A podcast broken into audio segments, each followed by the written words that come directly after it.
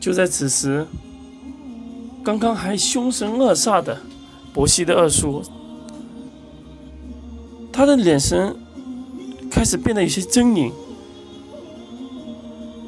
不，不，不，大哥，你不要死！你知道吗？只有我才能杀死你，只有我。哼，二弟，这几十年来，你扮作凶残的模样，吓走了所有人。只是你不希望他们和你一样成为不伦不类的人。我知道。你想用你的方式保护整个族，并且维持和日不落帝国的联系，让我们族活下去。你以为我不知道你所受的苦吗？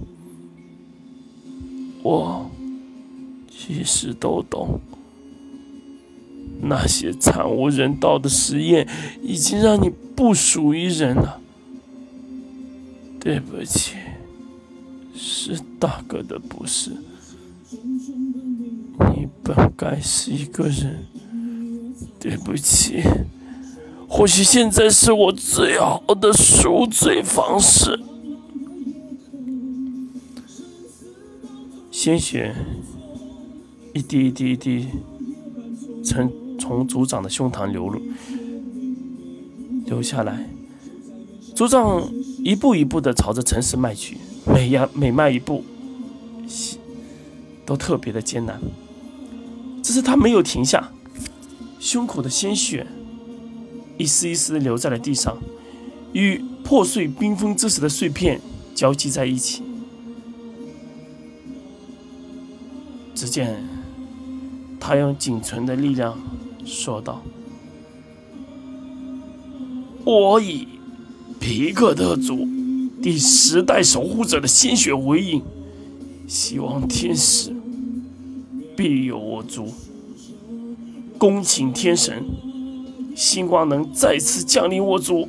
我愿意以我身躯和生命为代价。”族长开始不断的大喊着，他的鲜血。不断流到了缤纷石之处，那些原本已经碎裂的缤纷之石，在和他的鲜血混合之后，形成了极为奇怪的金色，开始慢慢的组合在一起。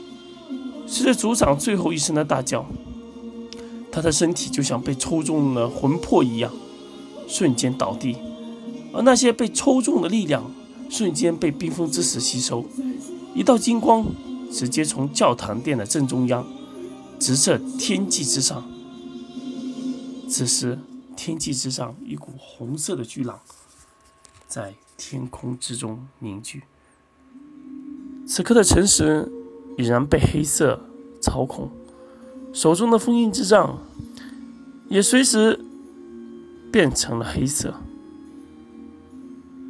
背后一股极为腥臭的气体冒体而出，直接从他的伤口之处长出了一对黑色的翅膀。那样子像极了蝙蝠的翅膀，在场的所有人见到此刻，无不纷纷后退。